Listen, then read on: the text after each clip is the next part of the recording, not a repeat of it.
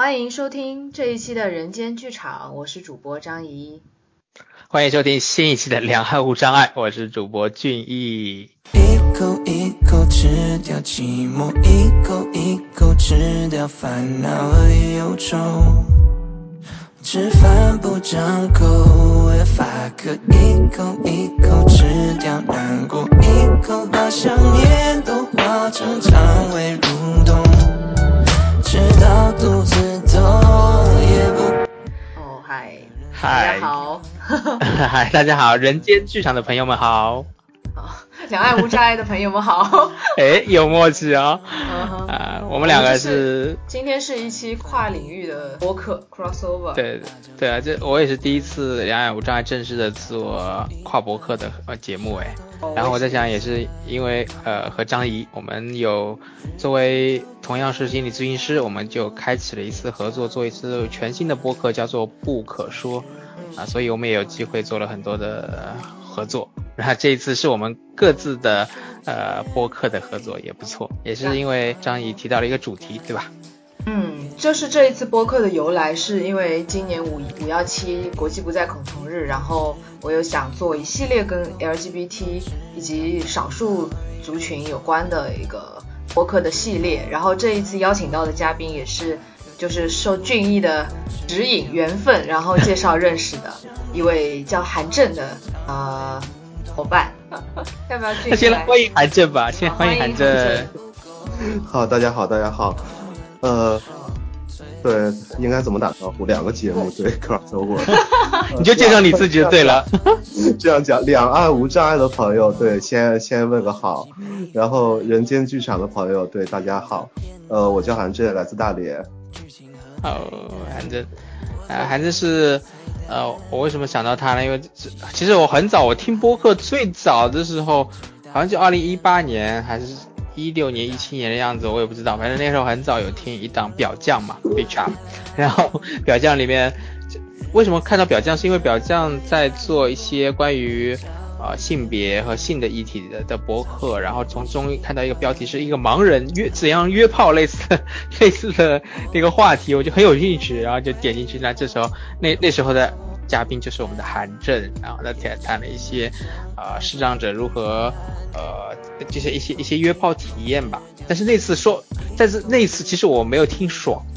因为他好像讲了一些他过去的，就是还看得见的约炮体验，我一直想问他，那看不见之后他的约炮体验有没有什么好玩的？所以这次不管怎么样，就先把他有机会，哎、就拉他来聊聊，呃，他呃作为一个呃多重的，就是呃少数群体的身份，那他这方面，呃，或许可以也可以聊到一些之类的，对，然后对，所以也想介绍给大家，他也很特别了，对，看没？嗯。我也我也很感兴趣，因为认识韩正之后，也听说他好像呃有在做一些，嗯，本来是很关注社会层面的，就是世界层面的一些呃改变啊变革，但是后来慢慢慢慢缩小到自己身边的一个在地的社区，甚至是就是自己生活周边的一些呃状态这种去改善。然后我也很好奇他这么些年来这个转变的过程是怎么样的。然后昨天呃有讨论这个录播课的时候，也听说他最近在追寻，这最近几年都在追寻一种断舍离的生活状态，然后连手机和电脑都好多都断舍离掉了，然后觉得特别的酷炫，也想听他多讲讲看，这个是怎么一步步发展出来的。呃，其这个断舍离怎么讲呢？其实也也呃不不是手机电脑，对，是电脑和耳机，手机还是离不开的。手机还是要一台的哦，不然我们都没有办法联系到你。对，然后这个从哪儿开始讲呢？就是最早的时候，呃，大概四五年前吧，然后那时候在玩微博，然后就印象很深，就是在微博上看到呃一条新闻，说的是美国的一对夫妻，两个人做这个极简主义的生活，然后他们当时就是新闻里面写的，呃，包括房子、车子，两个人所有的衣服、锅碗瓢盆、电脑、手机，所有的东西在内，两个人一共只有二十八件东西。然后当时我觉得这样的生活，呃，就很羡慕，我觉得很就很简单，但是当时就不知道这种快乐在哪儿，呃，但是当时的感觉就是觉得，呃，会有那种羡慕的感觉，然后我就就就决定要做，然后就从看完了这个新闻开始，呃，就呃就是开始上网搜吧，了解当时就是呃极简主义这个词儿这种生活，然后后来就呃上网搜知道呃像呃苹果之前的乔布斯啊或者呃 Facebook 那个扎克伯格呀等等，就是很多名人都是这样的生活，对我觉得呃确实不错，对，再后来就知道断舍离这样的词儿，就是呃就日本的这种生活方式，然后也是很很类似吧极简主义，然后我自己的话。呃，最早是最明显的两点，对，就是一个是衣服，一个是化妆品。对，以前的衣服特别多，就是四五年前吧，那时候衣服特别多。呃，怎么讲呢？就是那种呃一米八的那种大衣柜，然后我自己差不多要两个衣柜，就真的特别多。对，但是现在，但是现在就是四五年之后的今天，现在的话我呃没有衣柜。就是随便的几个抽屉，然后就装了我差不多所有的衣服了。嗯。然后那个化妆品的话，以前也是，就是瓶瓶罐罐的乱七八糟，什么面膜啊，乱七八糟的都在用，就特别多。然后现在的话，就是香皂洗一下脸就 OK 了。对。哎，那你觉得你这个极简主义的呃呃这个选择或者这样这种体验和你的啊？同志身份啊和你的视障身份啊之间的关系或者互动是什么样子的？呃，跟同志身份其实要说的话，我觉得关系不大。但是跟盲人这个身份来讲的话，就比如说之前衣服很多很多的时候，可能对自己来讲，呃，会有一些困扰。就虽然买衣服的时候自己会很开心，然后穿出门的时候。可能自己会脑补一下哈，别人看到之后，自己穿的很洋气，很怎怎怎样怎样的，对自己会有那种虚荣的感觉。呃，但是给自己带带来的这个困扰呢，毕竟这个衣服很多，然后呃我自己需要记住呃就是哪件是哪件的，然后呃衣服裤子鞋呀什么的呃怎么样搭配啊什么的，就是完全需要用脑子来记这些事儿。对呀对呀。对，所以对盲人来讲的话，真的很麻烦。但是真正做到断舍离之后的话，就很简单，随便的一件 T 恤、一条仔裤，然后帆布鞋，就就这么简单，然后就不用去想怎么搭配，反正怎么穿都是这些东西，然后也不用去管别人的眼光，就是虚荣这个事儿真的就没有了，然后只要自己穿的开心，怎么样都是我。嗯，哦，哇塞，这个真的是减了之后，其实心态轻松很多。对，我觉得断舍离最重要的不是外在的东西，外在只是一个开始，然后最重要的就是这个心态上的一个改变，会让自己变得越来越呃自信。对，其实我本来就挺自信，现在就更自更自信，更自信了。他觉得会在关系上有有一些不一样吗？断舍离会不会涉及到关系呢？对，有的人不是强调关系要断舍离吗？社交清零什么的。呃，关系的话，呃，怎么说呢？以前可能会比较比较在比较就是呃，怎么讲？就那种很很没有意义的社交，就是呃，偶尔觉得这个呃通讯录里面哪个朋友没联系了，然后打个电话问候一下，联系一下，真的是没有意义、没有营养的一些问候。但是现在的话，就这这种的联系就很少，但是朋友还在，但是这种联系就很少，就是说不会耽误自己这样的时间，就哪怕五分钟打个电话，那没有意义的话，它也是浪费，对吧？然后现在跟朋友之间就互相，我感觉就真的是可以说是那种君子之交淡如水的感觉，就互相有什么事儿或者真的是想起来了，然后约出来吃个饭喝个茶。这样的感觉真的挺不错的，不像以前会有有点有点假惺惺的感觉吧？那会不会表现在你的手机 App 上？一些社交软件、约炮软件也非常的极简了。呃，这个其实我自己没有想过，但是现在想一下的话，好像好像会有一些。对，以前比如说加好友，不管什么软件加个好友的话，呃，什么人都会加。但是现在，比如说像我的微信，呃，就关闭了很多功能，像群里面加好友这样的功能都是关的。然后有人加我呀什么的，然后我就会说就在群里，呃，就是需要我的时候艾特我就好，对，没有必要加好友了。OK，哦，那这些转变感听起来是挺大的变化。你是一点一点呃走到现在这样，还是说一开始就下了很大的决心？一点一点的吧。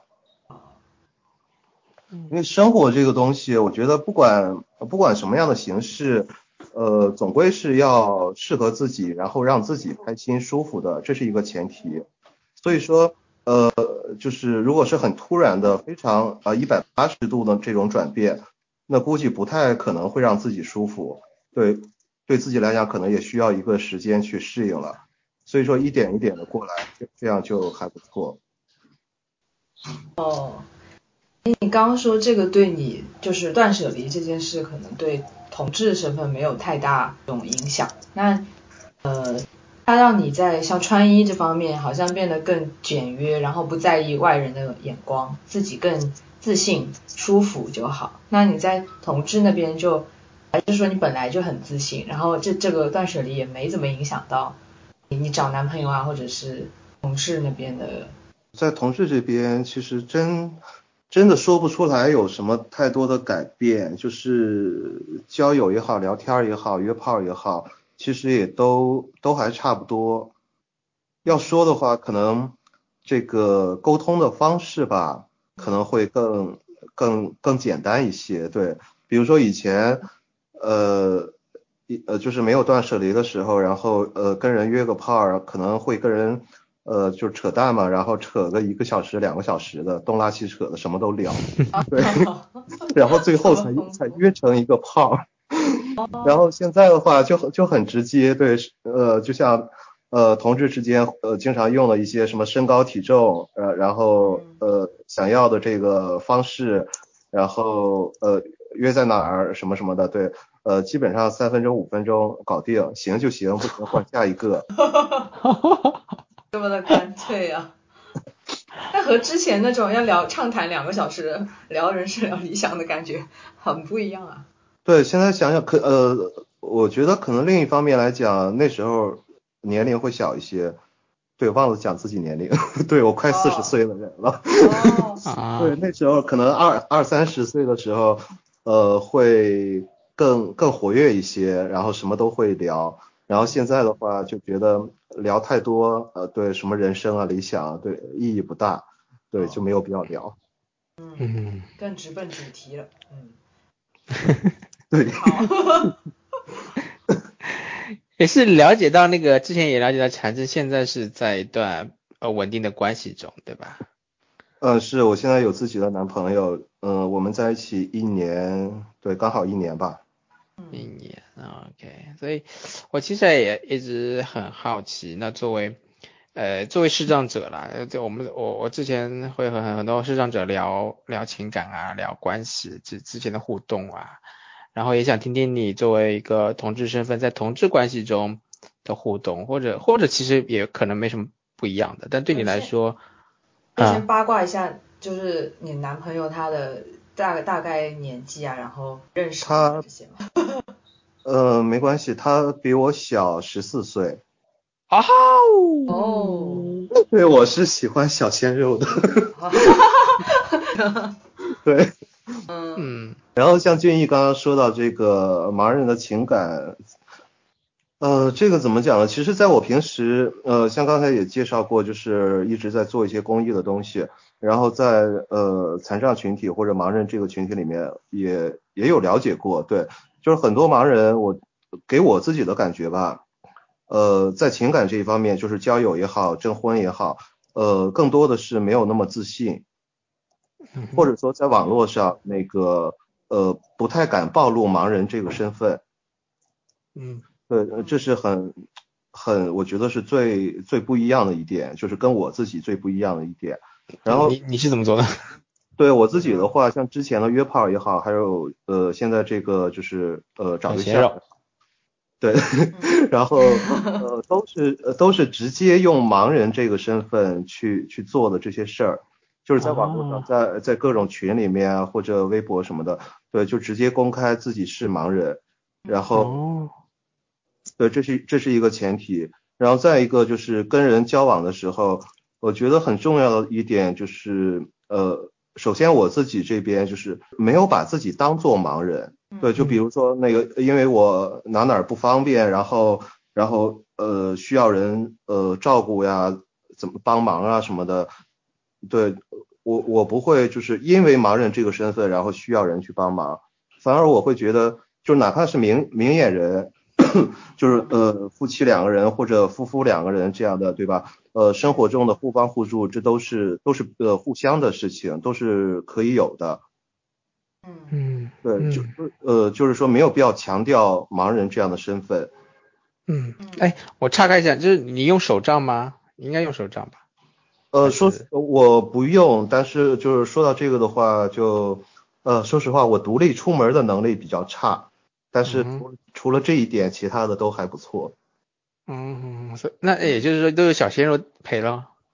呃，差不多，对，呃，但是要自己出门的话，比如说那个有时候会呃在网络上叫叫个车，然后呃跟司机说一下我的情况。然后可以，司机大哥可以到到这个呃楼梯门口，这样呃接我一下，扶我一下，呃只要把我带上车就好。OK，然后到目的地也自然会有接的人或怎么样，对，反正就安排好嘛，对不对？对。啊。哦。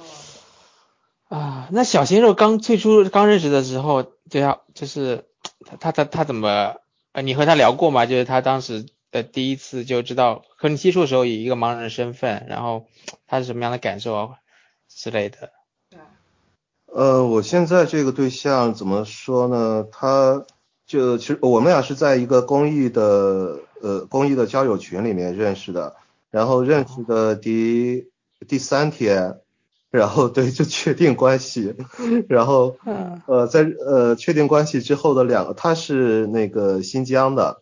对你像这个大连和新疆很遥远，然后对认识呃确定关系之后的两个月，他就从新疆直接飞过来了。嗯。嗯。呃然后他当时呃怎么说？我觉得更多的是这个三观一致。对，虽然说年龄差的比较多一些，但是三观一致是最重要的。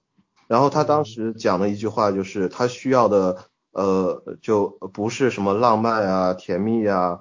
对，很形式的东西，然后他需要的是过日子的一个人，然后对，然后当时我就说，刚好我需要的也是这样一个人，对，所以说这个三观刚好一致。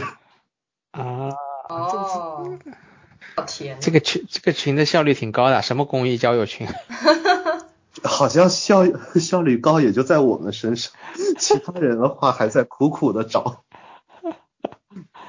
是一个就是同志圈的这种交友群吗？不知道。呃，这个群是呃，这个群叫浪漫转身，然后浪漫转身是一个同志妈妈的名字，对，是她以这个同志妈妈的身份，然后创建了一个同志公益群，呃，今年应该是第九年的时间。哇，同志妈妈是指同志的妈妈吗？嗯，对，就是当初当初是。呃，他他的儿子是呃同性恋，然后跟他出柜，出柜之后呢，他作为一个妈妈，对同性恋这个就是一无所知，什么都不了解，然后用他自己的话说什么五雷轰顶，天塌地陷，然后呢，呃，就呃就是上网了解嘛，呃了解，呃当时网络的环境差不多十年前，网络网络这个环境对同志 LGBT 其实不是特别友好。就是随便就是百度一下的话，很多负面的信息特别多，所以说对一个呃一无所知的父母来讲，呃这个呃怎么讲呢，就是刺激就比较大。然后后来他身边就有孩子建议他可以做一个 QQ 群，然后呃就是跟各种各样的人去聊聊天，这样可以多了解一些。然后这样他就开始做了。所以说最早的时候呢，是这个同志妈妈需要我们。然后到现在就变成了这些孩子对他的一个需要。哦，这个群是可以开放大家加入的吗？因为我这边也会有时候有一些同志的父母，他们愿意去了解这个同志，但是他们不知道从哪里下手。呃，一直都是开放的，现在呃，就是更多，因为大家用微信比较多嘛，现在更多的都是微信群这边了，呃，一直都是开放的。对，然后回头你那边有需要的话，呃，我可以给你推一下，就是浪漫，我们称呼她浪漫妈妈，呃，推一下，她特别热情。哦，好啊，好啊，浪漫妈妈，哦，如果我们听众有需要，也可以留言。没问题。嗯，那刚才说到那个。呃，和你和你这个小鲜肉，他他是其实一开始好像你们就很，呃，是比较走灵不走肉的嘛，对不对？就比较灵灵的层面有一番一番。我觉得人家只是把肉省略掉了。啊，应该应该有肉的部分嘛，不然就不会两个月这么急吼吼的就飞过来是吧？还住在一起啊？肯定会有啊，对，肯定会有的。呃。然后在这个性关系上怎么讲？哎，对对，我就是来问这个的啊！你看不见这个肉啊，看不见的时候，你的你的肉体关系是不是有些特别呢？然后呃，对他来说会有什么特别呢？对，其实我觉得好像也没什么特别。对，就像之前也跟呃其他人呃，就是说也会有别人很好奇这样的问题，然后我会会跟人讲，对，就。就像你跟人做爱的时候把灯关掉，呃，乌漆麻黑的两个人做爱，所以说这个感觉是一样的。嗯，然后对我们来讲的话，性生活还好。OK。哦，但但如果是说还好是什么意思啊？因为呃刚开始那个俊逸就说之前听表酱那个节目，更多的讲我就是以前约炮什么的。其实呃我对我刚才想了一下，在表酱那个节目里面好像。对，呃，也讲到了一些盲，呃，就是我失明之后，然后约炮的一些事儿。对，嗯，对，说到这个呢，就是想说一个什么东西呢？呃，我差不多三十岁之前吧，三十岁之前，我的这个观念呢，就是说性是性是必须的，性是好玩的，性是需要不断的去体验，不断尝试各种新的方式的。对，所以那时候三十岁之前，呃，就是一直都是在约炮，然后从来没有想过要找一个稳定的关系。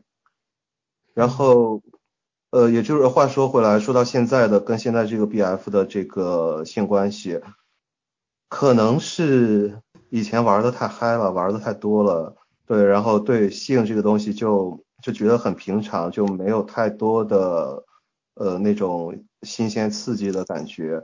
然后，所以现在真的就是还好，呃，就互相 对互相能能能满足，然后呃也没有什么很很这个五花八门的姿势、体位什么的，对，就很简单、很平常的。也是极简主义。对，差不多。其实这说到这一点，然后我对象呃说实话经常会抱怨我，然后他总说，毕竟我还年轻呢，对吧？然后。然后没办法，有时候就就其实我自己没有太多需要的时候，然后就满足他一下。哦，嗯，还是有一些要互相奉献一下。对，毕竟一一个稳定的关系嘛，就是就是各方面都是互相的。嗯，就是我我自己有一个好奇，就也想问两位，就是比如说呃，我不知道盲人这个身份对于你们。去选择伴侣的时候的外貌会不会有影响？就如果失明前、失明后，会对这个方面有不一样的标准吗？它会影响到你们跟这个人呃恋爱或者是上床时候的一些体验吗？嗯，俊逸先讲。为为为什么我先讲？你先讲。对 对对，对我来说，好像我其实对外貌呃一点都不看重。但是我看得见的时候就是感觉，然后也就是说外貌外貌可以是一个是一个很重要因素，但是我我没有意识到它是一个因素因重要因素，我只是就是因为那个看得到嘛，视觉就成为有一个很重要的感带来感觉的通道，所以它会带来感觉。那看不见之后，我同样是还是凭感觉去去去交友，所以这种感觉就自然而然的更多的变成声音啊或者其他其他的感觉。所以，我我我就是没有想过，呃，视觉漂不漂亮，我女朋友要不要漂亮这个事情，对我来说就是让我有感觉就好。所以漂不漂亮，其实我一直觉得我没我没有太多考虑了。然后，那么那么看不见之后，其实那呃也的确就像呃张怡问的这些问题，也有人问，然后自己也有多思考一下。然后我会觉得我看不见之后，可能就声音好像哎，的确会好像有更喜好的声音的类型啊，然后对身材啊，好像也是能给我带来更多的呃激情和吸引的点啊，就是啊皮肤、身材，然后声音，好像如果是说外在的东西的话，这些好像还蛮重要的。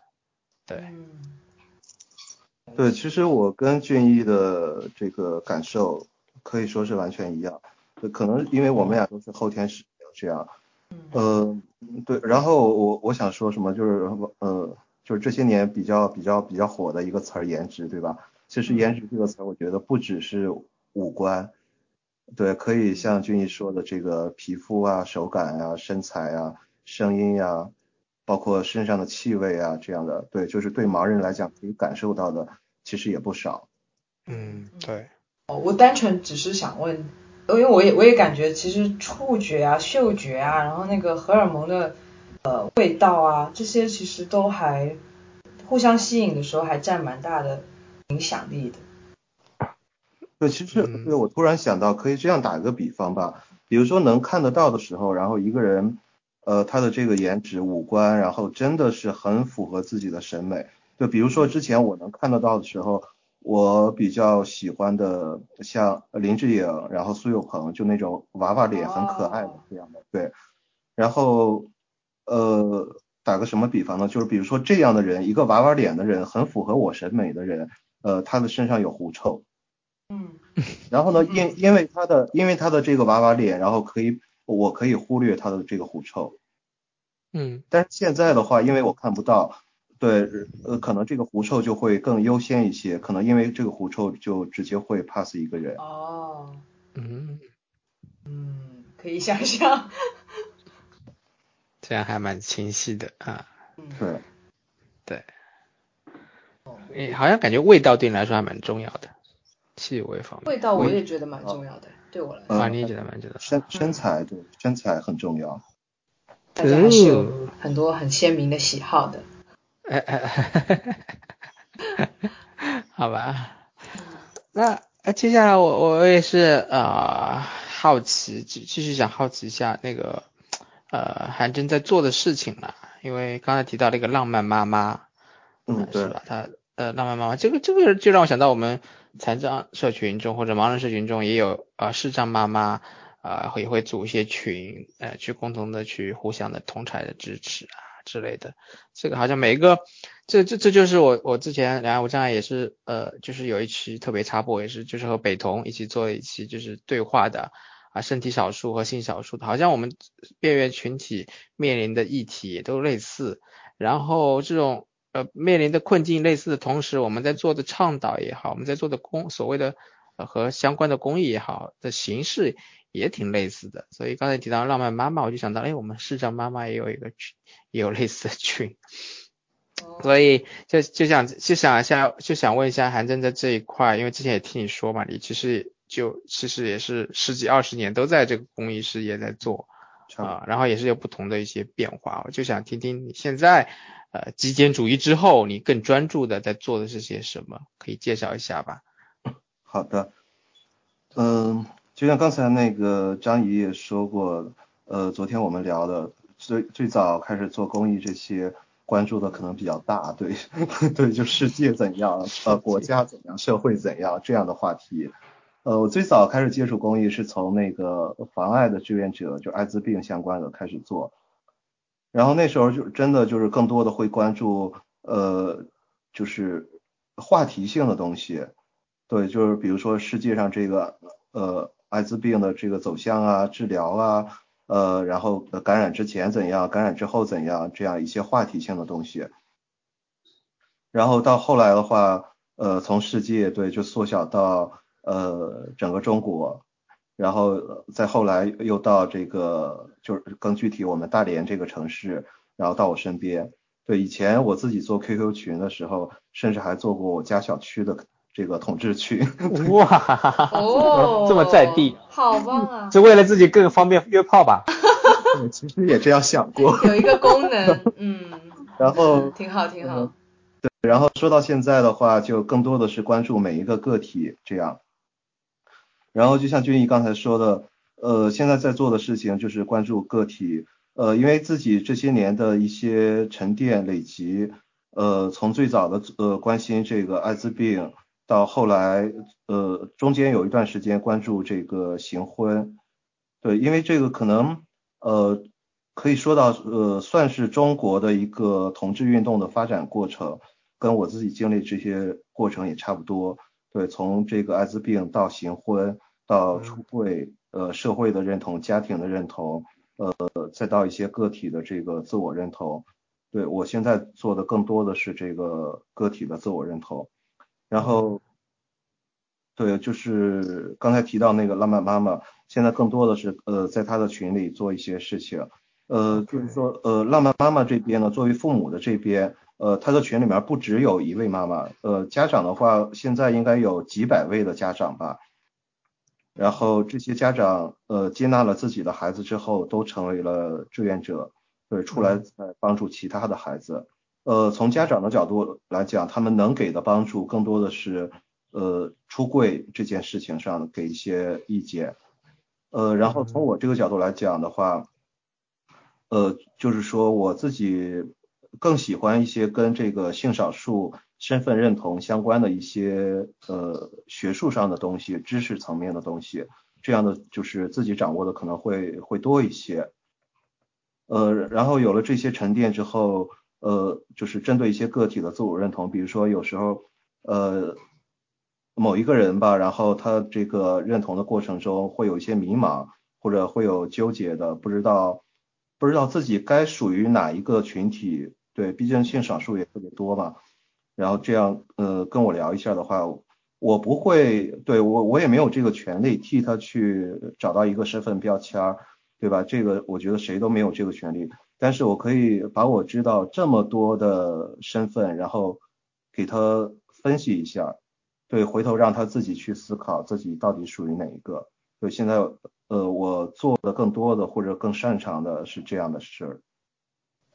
哦，这这这这些人，他们通常来说，就是在你陪伴他们、帮他分析的过程中，他慢慢清晰自己比较是哪个种。嗯，对，差不多是这样。比如说，呃，这样，呃，就是刚才说的这样，有些泛泛啊，呃，随便想一到一个一个一个案例吧。呃，去年的时候，呃，有一个，呃，应该怎么讲？就有一位朋友吧，对这样说，对不知道该用不知道该用什么词儿，然后他就是很纠结，呃，他的生理性别是男性，然后很纠结自己到底是不是女人，就是就是他呃这个性别性倾向相关的概念，在他来讲几乎可以说是空白的，然后我就给他分析了一下这个呃从这个性别入手。什么是生理性别？什么是心理性别？社会性别？呃，这些概念，然后跨性别又分什么，对吧？transgender 啊，transsexual 等等这样的一些概念。对，然后呃，如如果自己是一个跨性别，那这个变性手术这样的事儿是不是必须要做的？对，等等相关的一系列的事情跟他说了一下。然后又说到这个性倾向的分类，呃，其实呃。呃，可以说到绝大多数人吧，可能我们会会知道的，可能就是三种：同性恋、异性恋、双性恋，对吧？然后，但是我会跟他讲，就不要只在这三种里面替自己选择一种。呃，这样说的话有两个方面，一方面呢，就是呃相关的性倾向会有更多，比如说无性恋、泛性恋，呃，智性恋、酷儿，呃，对，就是特别多。然后另另一方面来讲的话，呃，绝大多数人都走走入了一个误区，就是说一定要在所有的标签里面替自己选一个。然后这个误区呢，就是没有想到过自己有或者没有性倾向这件事儿，就是我们可每个人都可以是没有性倾向的。没有性倾向哦。对，然后呃，就是我就跟他说说到这些这些。算是学术性的东西之后，呃，回头这个人就很很确定自己就是一个跨性别，而且是一个不需要做手术，或者说可以可以留胡子的一个女人。嗯，好。对，就是简单的说，就是自己自己的这个外表想怎样就怎样，不不需要去在乎别人的目光了。哦，哇，那是很大的一个，我觉得能做到这件事还蛮不容易的。呃，我觉得这个更多的是一个引导和陪伴，对，嗯嗯，或者说是格局的大小。就像刚才你你有点有点疑惑吧，这个没有性倾向这件事儿，其实你也可以想象，你们可以从这个心理很很专业的角度去想一下，呃，全世界的角度一直以来，呃，为什么要用性别这件事儿去去划分人类？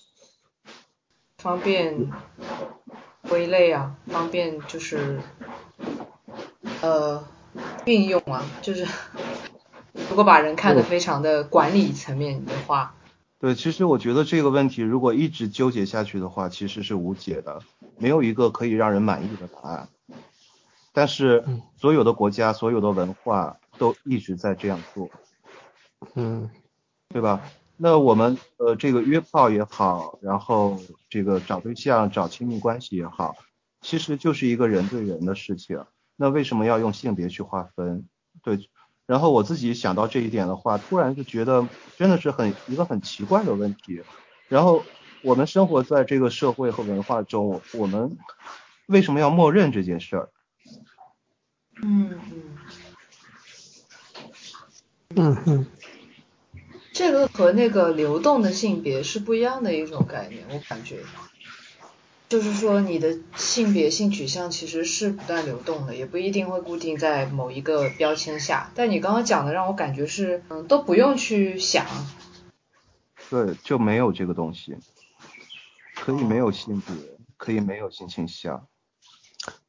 但这个我想到，好像这样想来，我就是我刚才想一下，好像是一开始定义所谓定义性别，可能在生理性别上去定义，好像一开始可能会呃大家都不知道，可能没有一个什么社会性别这个这个概念，甚至连就是对我来说，我也是学了心理学之后才知道哦，什么性别还分社会性别、心理生理性别，但在这之前我可能都不知道，那对我来说，可能过去的认知就停留在生理性别上去。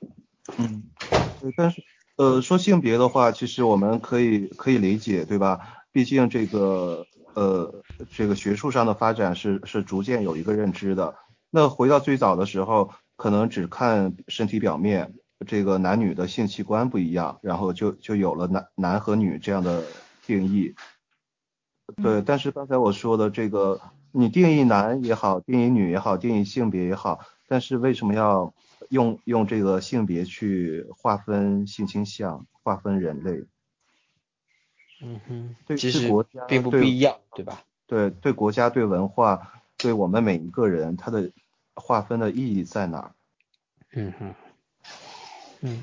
嗯，这真的是一个非常 后现代的想法，而且其实我上上一期第一期这个系列呃访谈的一位嘉宾，她是女同志嘛，然后她其实有讲到她自己后天会感觉西方这种呃同志运动非常前卫的，一切都解构的这种思想，但是嗯。在中国的土地上，然后在特别是一些传统封建的地区，然后和那种文化又会又会特别格格不入。就是呃，虽然我们知道性别这个东西的由来，它是有一定服务某些目标的，然后其实本质上它有没有一个确切的性别，本来就是不一定存在的。但是你回到生活中，嗯，可能我们的传统文化又很坚韧、坚韧的在强调在固化这件事情。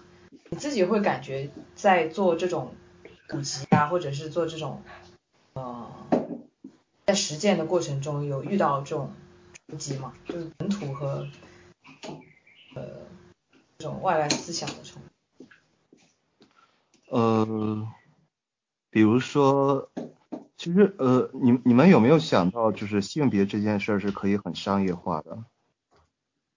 怎么说？是可对以有这样经济，嗯嗯对，就比如讲那个，呃，像刚才我说到那个化妆品，呃，比如说我们去皮肤科，去皮肤科的话，很少会因为性别去呃划分，然后给你开不同的药，对吧？就是男人和女人脸上长痘痘，他可能开的药是一样的，然后呃就是祛斑，然后美白等等各种各样皮肤的问题，给你开的药应该是差不多的。但是放到这个呃很很商品化的这个化妆品上，它会呃划分这个男性专用和女性专用。嗯。嗯，而且就对，就比如说我我有朋友是在做这个化妆品，他是自己做的品牌和工厂，然后他就跟我讲，他自己自己旗下会有呃这个男性的品牌和女性的品牌，其实，在工厂里面它的这个成分完全是一样的，只是因为这个市场的需要、商业的需要，然后他给他定义了男性专用和女性专用。是的。对，然后那？呃，还有像比如说那个呃 T 恤、T 恤和仔裤，很中性的衣服，对吧？嗯。那为什么还会有这个男性的品牌和女性的品牌？同样是卖的这个 T 恤和仔裤，为什为什么要这样划分？就然后回到刚才这个张怡说的那个问题，就是呃这个很就是很西方的比较后现代、比较激进的一些这个。呃，理论解构这这些东西放到我们这个土地上，会不会有一些冲突？然后我就说到这些很商业的东西，就是同样是西方来的一些东西，比如像我说的这化妆品，还有衣服，对吧？都是就是 T 恤啊、仔裤啊这样，都是从西方过来的。然后但是放到我们这边的话，很多这个设计设计师也好，然后品牌的定位也好，会给它强加上这个。就就在我们这个文化里面比较传统的这个性别的定位。哦，我我明白，对啊对啊，所以所以就是我其实我想说的是，比如说那位呃伙伴那位朋友，他探索到自己的性质是一个可以留胡子的女生，然后他也不一定一定要做手术，但他回到他的生活圈里面，可能还是会面对那种一定要你确定，一定要你被 A G G B 的那种思想。就我不知道会不会你有遇到过这种情案例，或者是来找你倾诉的人，他们家里给他真的非常大的压力，然后即便他的思想已经很开放了，但是嗯很多其实，嗯，然后这样的话，简单的说会有两种情况，一种就是妥协了，对，就是呃家里想要我怎样，或者单位想要我怎样，然后我我就做成怎样，另一种的话就是。呃，不厌其烦，苦口苦口婆心的，呃，给这个相关的人、家里人啊，或者单位朋友啊，然后去去科普这些，然后去讲自己到底是怎样的人，有怎样的需要。对对啊。对，基本上都是这样去解决这些问题，因为很多事情只有只有自己了解自己，因为我们自己认呃对自己的认同认知，它呃。也是有一个过程的，有的人可能是就很短，有的人可能十几年、二十几年。然后在这个过程中，多数人吧，其实我们看新闻也可以看到，有的人会什么呃抑郁症啊、跳楼自杀呀这样的，其实都很多。所以说自己经历了这个痛苦纠结的过程，呃，想要做一个大多数，但是回头发现自己真的做不到。就是在这个过程中了解了很多性少数的知识之后，知道自己做不到，然后有了一个比较好的自我认同，然后回头需要把这些相关的知识，包括自身的感受，呃，传递给家里人相关的一些人。所以说，对家里人来讲，他接纳去理解这些事儿，那必然也是需要一个时间和过程的。嗯嗯。其实凯妹刚才在问的，呃，关注到一个就是西方的呃东西，关于少数群体的理论也好，运动也好，在啊我们国家的一个水土不服的现象。然后我也想到了残障社群中，其实我们也在做一些啊倡导的东西。如果其实照搬西方的，特别美国的，比如说残障运动的一些东西，其实在我们的体制或者社会环境中，其实有时候行不通了啊。我们有可能在。比如现在两会对我们来说，那有一些呃东西我们要倡导的，可能就要通过呃提案啊，有有有两找到一些政协委员啊等等，反正就是不一层一层的去提案这种方式，要温和的倡导。所以我也很好奇，那同志圈或者说性少数圈在国内的呃哎呦这几年是一个什么样的状况，在做公益倡导这一块？呃，比如说我刚才也很好奇，你之前呃会做行婚方面的一些公益，那我也很好奇，现在行婚就当下这几年这五年，呃，相比十几二十年前的的差别是怎么样的？在这个族群中的呃生活样态和现状。嗯，行婚这个话题的话，嗯，首先说这个群体内部来讲的话，呃，十几二十几年行婚可能是呃比较多的人一个呃刚需，然后现在的对现在真的是这样，然后现在的话，呃，可能出柜这件事儿是是刚需，然后行婚就变成了呃大家会呃。比较可以说是比较比较反对的一件事儿。呃，其实行婚，呃，放到十年前来讲的话，因为毕竟呃这个中国的环境，呃文化呀、社会政治啊等等，对吧？发展不一样。十年前的话，敢于出柜的人，呃，真的很少。所以说行行婚，呃，就是大家会考虑行婚这件事儿，但是没有给他想得很很深、很很彻底。所以说。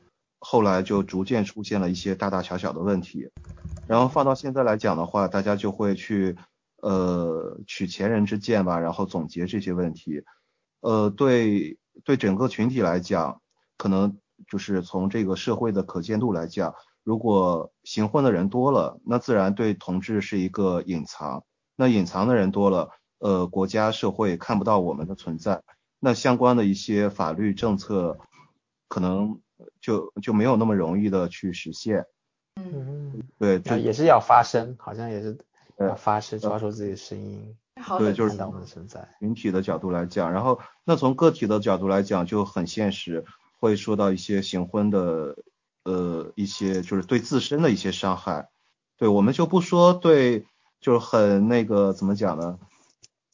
呃，就很善良的层面去去说对。比如说，作为一个男同，然后然后找一个女人行婚，然后对这个女人的有有多大伤害啊，等等等等的，然后就说对自身的伤害，很多人就考虑不到这些。比如嘞？呃，在行婚里面，很多时候男同是一个弱势群体，因为在对，因为在我们这个国家，不得不承认的是，女性或多或少是受保护的。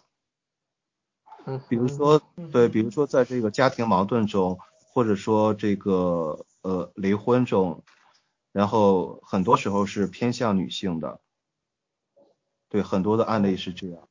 然后所以说，作为一个男童去行婚的话，那从法律的层面来讲，你就是一个男人跟一个女人领了一个结婚证。那反过来，如果这个女人不承认自己是一个拉拉的身份，然后，毕竟在法律上取证这件事很困难，对吧？不可能去找出来一个证据证明你就是一个拉拉。那如果他不承认，然后回头说这个说这个自己的老公是一个男同性恋，然后呃你骗我了，你骗我结婚了，怎样怎样的，然后去上诉打官司。所以说从法律上来讲，这个男同是处于一个劣势，很容易被坑被骗。哦，这个跟我之前了解的还真的很很相反。对，然后相相关的报道也有过。你相反是什么？相反就是就是因为女童一般不会想着要去，就是因为家呃进入婚姻之后，大部分家务其实女性负担的比较多，而且女性要承担生育等等的这种责任嘛。那其实有蛮多的呃拉拉，她是更愿意跟一个比如跟。男同去行婚，他不一定会找个直男行婚。然后，然后，但是我有一认识一些拉拉的伙伴，他们在找行婚对象过程中，就即便是找男同志嘛，但男同志希望他们要承包所有的家务啊之类的。对，其实呃说拉拉的话，其实同样的行婚，拉拉也会有容易吃亏的地方。对，就像张怡你说的这样，就是日常的一些一些小事儿啊、家务啊什么的，这是一方面。还有比较比较容易发生的，对，呃，从生理上来讲，毕竟是一个男人和一个女人，那呃，打个比方来讲，这个男人喝醉了回家，然后呃，对吧，跟一个女人生活在一起，呃，对一个拉拉来讲，被一个男人强奸，这是在行婚中出现过的事情。嗯，然后那再说到孩子，孩子这个问题的话，就很难讲这个。谁谁优谁劣了，对吧？但是比如说这个孩子出生六个月之内，那即使这个男人很想要孩子，呃，通常来讲在法律上都是判给妈妈的。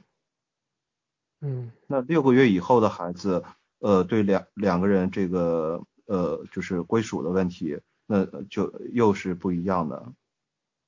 也就是说，这个行婚相关的一系列的问题，甚至呃在中国这个文化环境内，往大了说可以扯到两个家族的事情了，对吧？所以说一系列的事情就太复杂、太麻烦，然后大大小小的一些伤害都特别多。嗯嗯然后像之前之前也是就是做做公益的一个一个同志妈妈，广州那边那个吴又坚妈妈，对，然后我就记得她有过一句特别经典的话，就是说你你有行婚的那个时间、精力、财力，为什么不用在橱柜上？嗯哦，，OK，所以看起来现在现在的呃那个那个那个那个性少数群体痛点是在出柜是吗？呃，对，现在讨论比较多的话题是出柜。嗯那如刚刚那个问题，我会觉得有一部分人他可能是挣扎摇摆在我到底选哪个更容易，我我对我长远来说更好，但是呃新闻中大部分就引发大众对于同志就会行婚就会骗人这种情绪链的，其实是那种比较极端的，就是他就是很明显画好或者是嗯很坚定的他这样做是对自己利益最大化的那些案例嘛？那你们会接触到这样的人吗？然后，也许他们本身是很坚定要选秦婚的，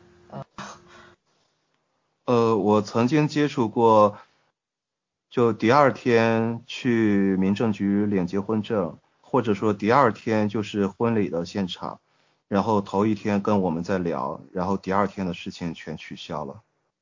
哦，对，这样的都接触过。嗯就是同样的一个群体，然后在群体内部呢会有小圈子。嗯对，就比如说出柜，出柜的群体可以是一个小圈子，然后行婚的群体是一个小圈子，呃，离婚后的同志可以是一个小圈子，对，诸如此类的很多。那圈子跟圈子之间呢，有时候会有重叠，有时候呢，他们会活在自己的世界里面，就像你刚才说新闻上讲的那些，就认为行婚是自己必须要做的事儿，呃，出柜啊什么的，他自己根本没有想过，呃，一点都不了解。但是当他呃身身边出现了那么几个呃出柜很成功还不错的这样的一些朋友，可能会呃动摇他的想法。嗯嗯。你自己有就是有出柜吗？应该有吧。呃，对我是全面出柜的，全就是全面出柜。就所有人都知道这种。哦。全面是所有人是说就是很久不联系的啊，或者是以前认识的人都彻底。呃，也其实也不需要那样，就是说，呃，就当下来讲，然后跟自己接触比较多的，就家里的呃亲戚啊、七大姑八大姨呀、然后呃或者说现在新新认识的朋友，呃或者单位的同事这样的，对，就是当下呃接触比较多的，这样都会知道。哦，那那你的七大姑八大姨们他们是怎么看？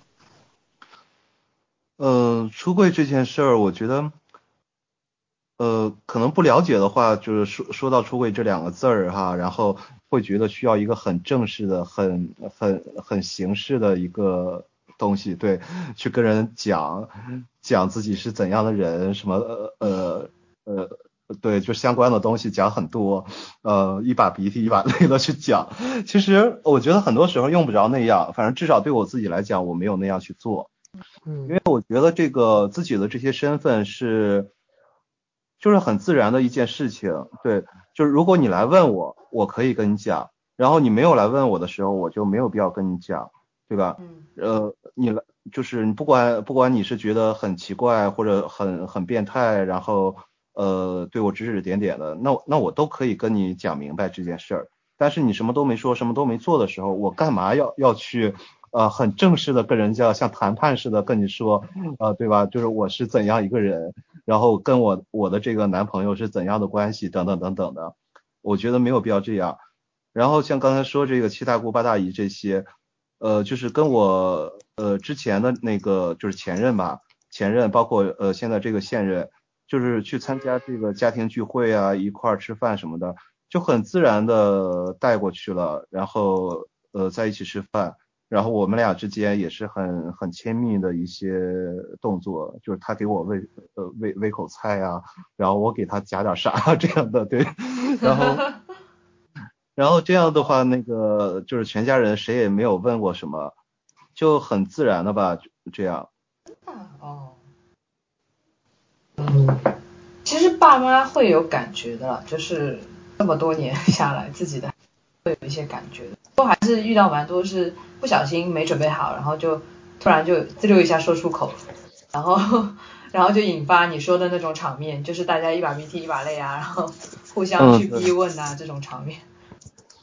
对我我自己就是就是呃跟我父母是是这个。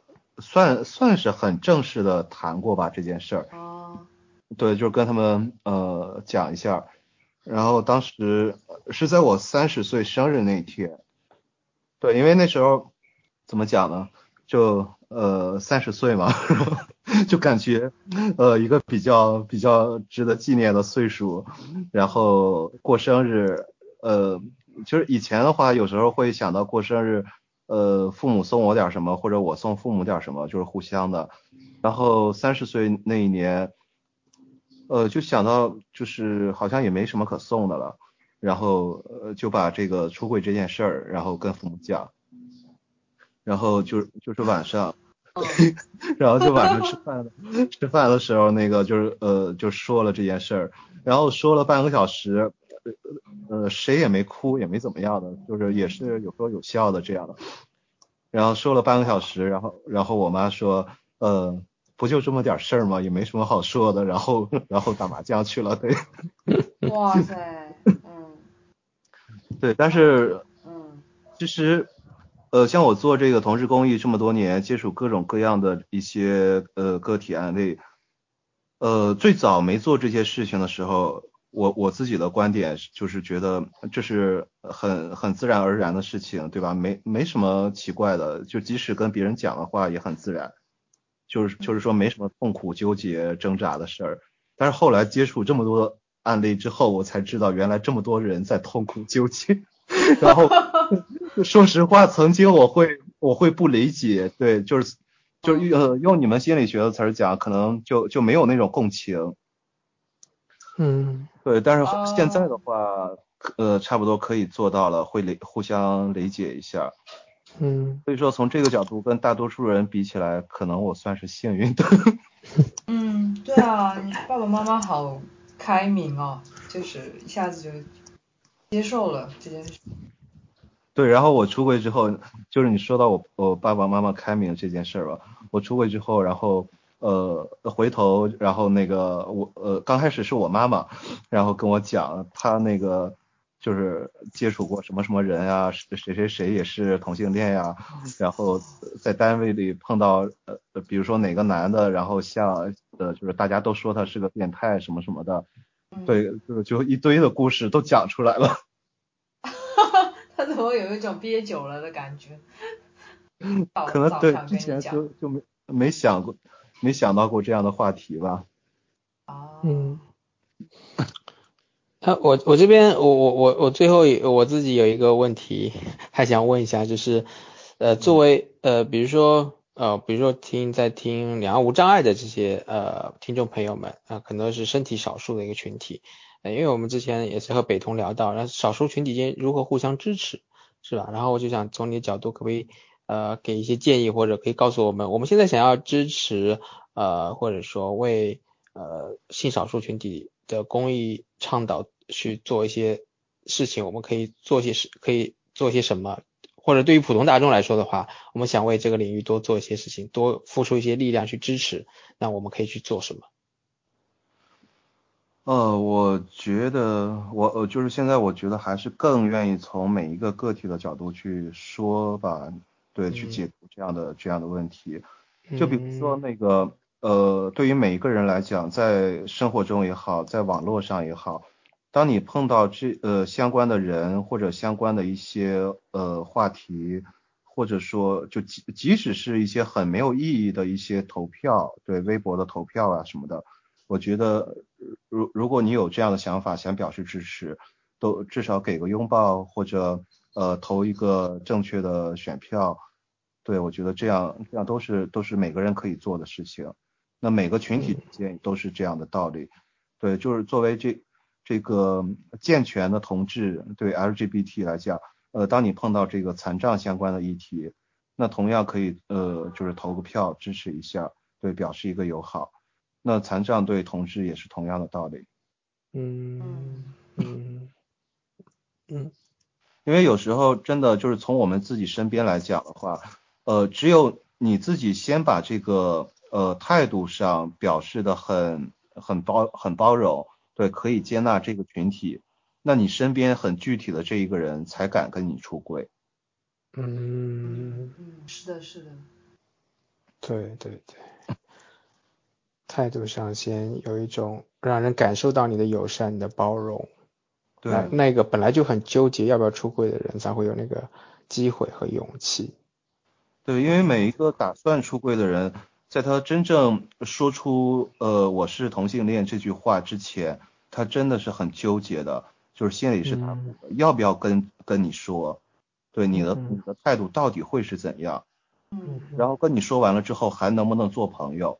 那你是老板的话，我跟你说完之后，你会不会开除我？嗯，对，会考虑特别多的事情。其实你这个共情已经非常到位了。你刚刚说，对，所以我我就觉得这个还是回归到每一个个体，就每一个人都表示对任何一个群体表示友好之后，那呃就是这个从个体组组成的这个群体，再组成整个社会国家，对吧？那国家相关的一些呃法法律啊或者政策的一些推动，就相对会容易一些。嗯，OK OK，刚刚俊逸说你是俊逸说最后一个问题，但我其实还有一些问题还没有蛮想问，就是在你现在就是关于你的现在的这个亲密关系嘛，就是我很好奇你们年龄相差十四岁，那你们会讨论未来吗？或者说两个人对未来的规划是什么样的？包括要不要要不要去办某种仪式啊，或者说要不要呃考虑生孩子啊，或领养啊之类的。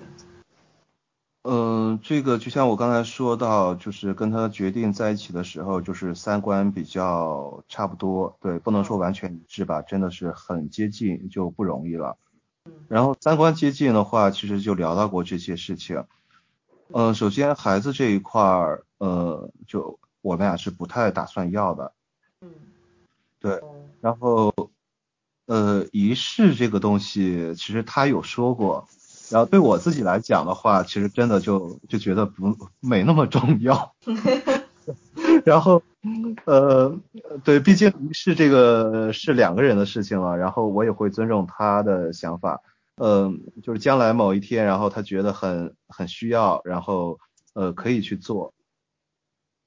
对，然后再有的话，像呃，他会希望呃，不管在哪儿吧，会希望有有属于自己的一套房子。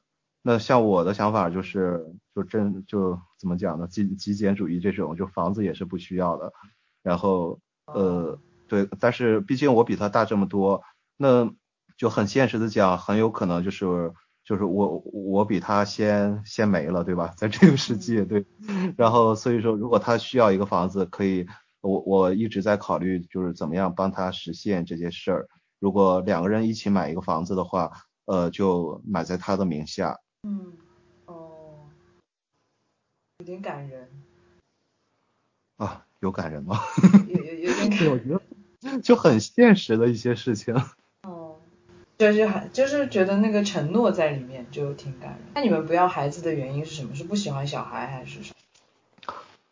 呃，对我自己来讲的话，我是不喜欢孩子。然后再一个就很现实的层面，就是养孩子的成本。嗯嗯对，我觉得，呃，真的就是因为对同志来讲的话，呃，想要一个孩子，基本上就是两种方法，一个代孕，然后一个领养。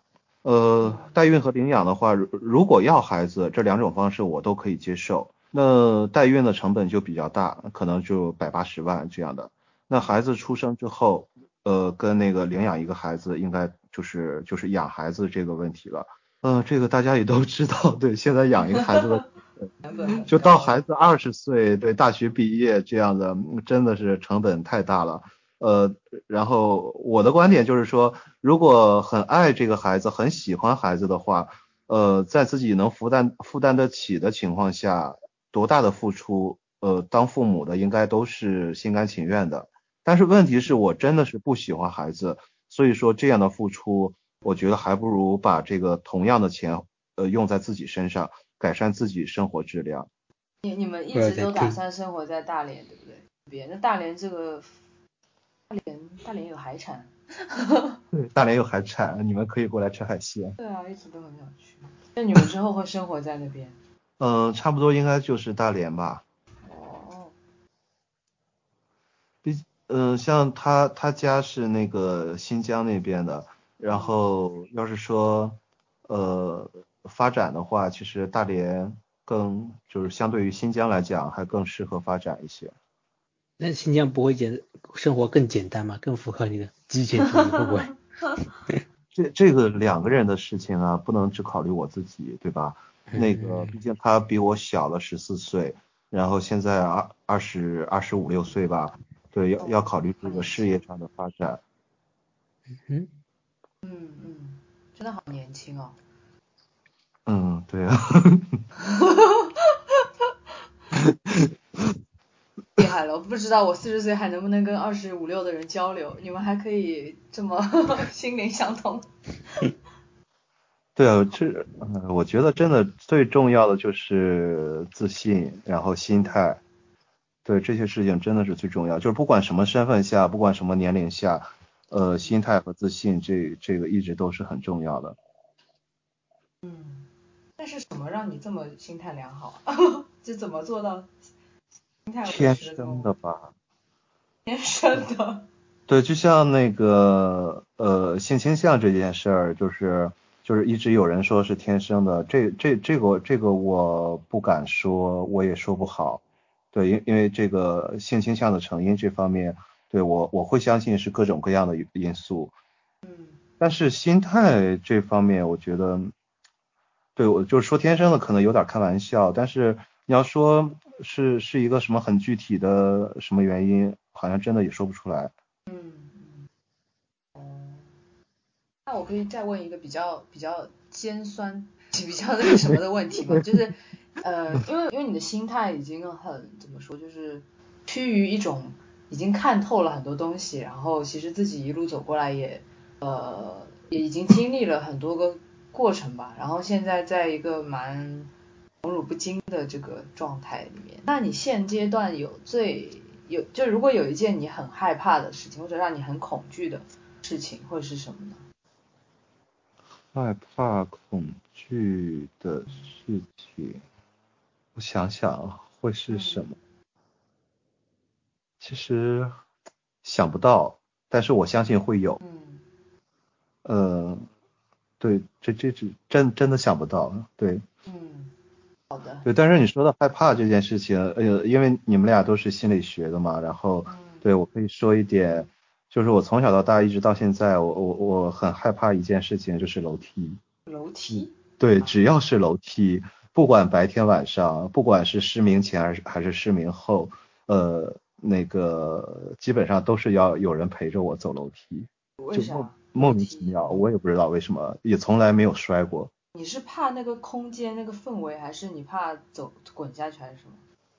呃，都有。哦。尤尤其是那种户外的楼梯，就特别宽的，两侧没有扶手的，对，那那种会更更更更紧张一些。哦。宽的，是是宽的。嗯，就是从从从左到右，从左到右这样特别宽的，就是就是你抓抓不到扶手的。就比如说有些旅游景点的那种楼梯，然后很多人一起走，然后特别宽，然后你就抓不到扶手这种。嗯，哦，对我自己一直说不清楚这个是为什么。但是像张怡刚才说，呃，这个在在这么自信的情况下，有什么会让我怕的？我我真的相信一定会有，因为呃就对我知道在心理学上有一个很经典的说法，就是所有人都是恐高的，就是说呃如果你说自己不恐高，只是你还没有到达让你恐高的那个高度。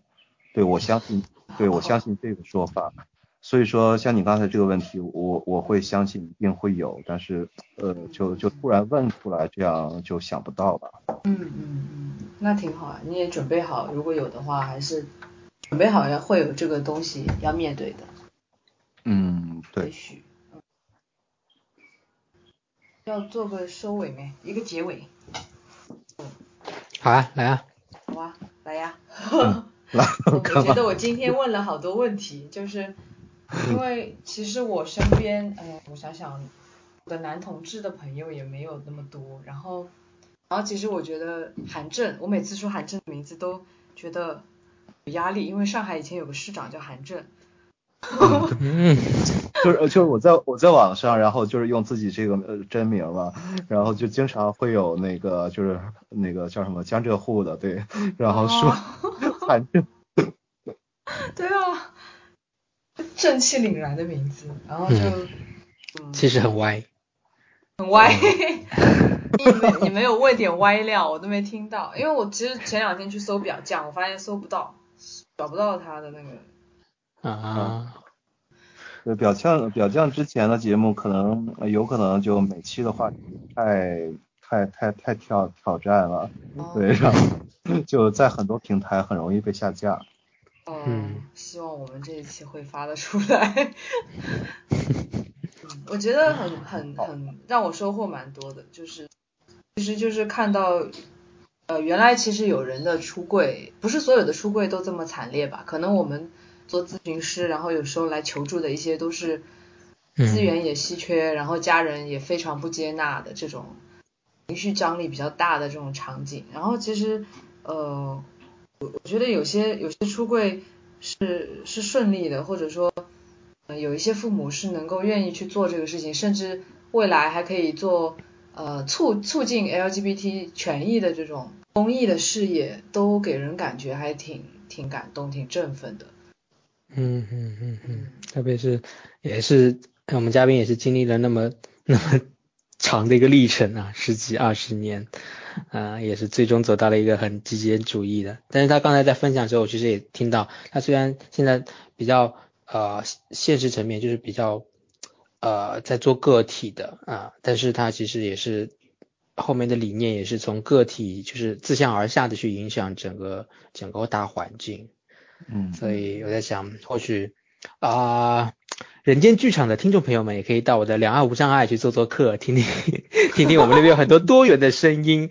然后我们两岸无障碍的听众也可以去人间剧场听听啊、人间百态啊、各个各个在人间有有活出各自的故事的这个各个各个嘉宾的故事啦。嗯对对对对对。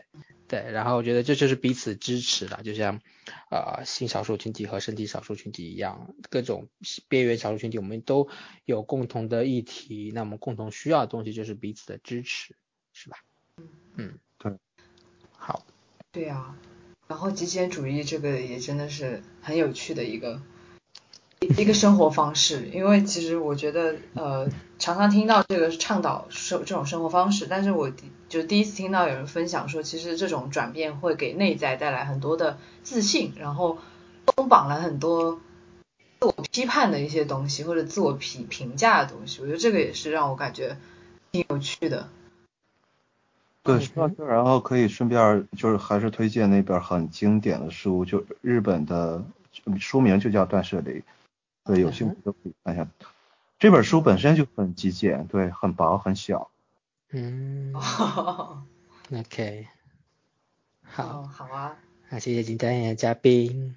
感谢在这里收听的朋友。然后，如果大家在对过程中提到的一些呃社群也好，或者是书本也好，有什么兴趣或者想要知道更多，可以在我们评论区留言，然后我们可以尽我们所能提供一些帮忙。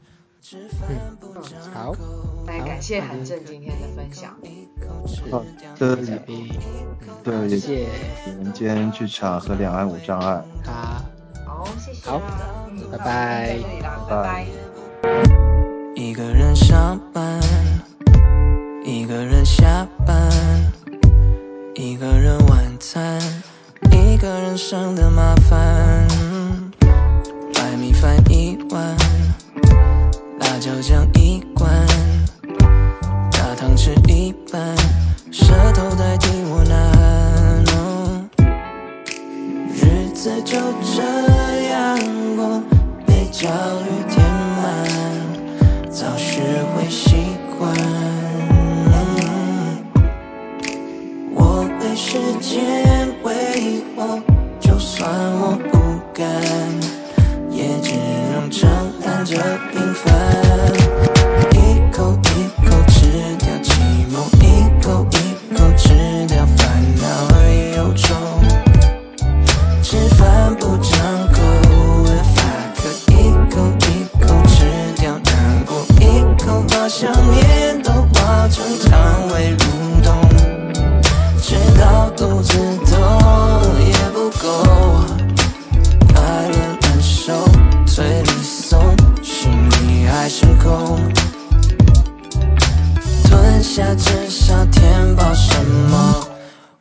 de pay fun.